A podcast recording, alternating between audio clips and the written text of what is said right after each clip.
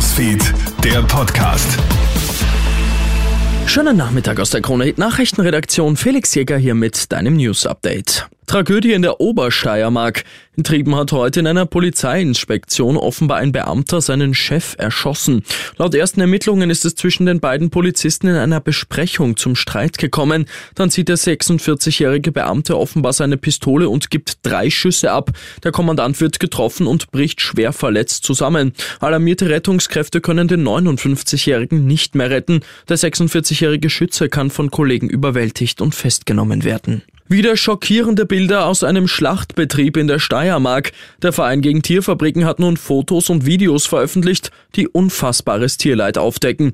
Die Aufnahmen stammen aus dem letzten Herbst. In dem Betrieb werden Zehntausende Masthühner geschlachtet. Für diese Massentötung arbeitet der Betrieb mit einer qualvollen Gasbetäubungsanlage. Hühner, bei denen die Betäubung nicht funktioniert, werden einfach brutal erschlagen. David Richter vom VGT. Wir haben den Betrieb zur Anzeige gebracht bei der Bezirkshauptmannschaft und bei der Staatsanwaltschaft. Der Betrieb wurde vor einiger Zeit schon angezeigt, das heißt, es sind schon ähm, kleinere Verbesserungen umgesetzt worden.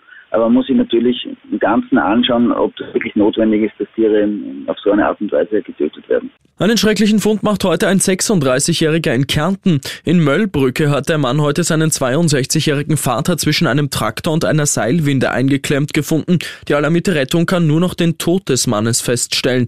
Der Tote war mit Arbeiten auf seinem Bauernhof beschäftigt. Warum er dann zwischen Traktor und Seilwinde eingeklemmt wird und ums Leben kommt, ist noch unbekannt. Und eine interessante Beschäftigung haben sich offenbar drei Männer bei einem Ausflug im deutschen Bundesland Thüringen gesucht. Die Polizei findet nämlich bei einer Verkehrskontrolle im Kofferraum ihres Autos 17 verschiedene Verkehrszeichen und eine Warnlampe.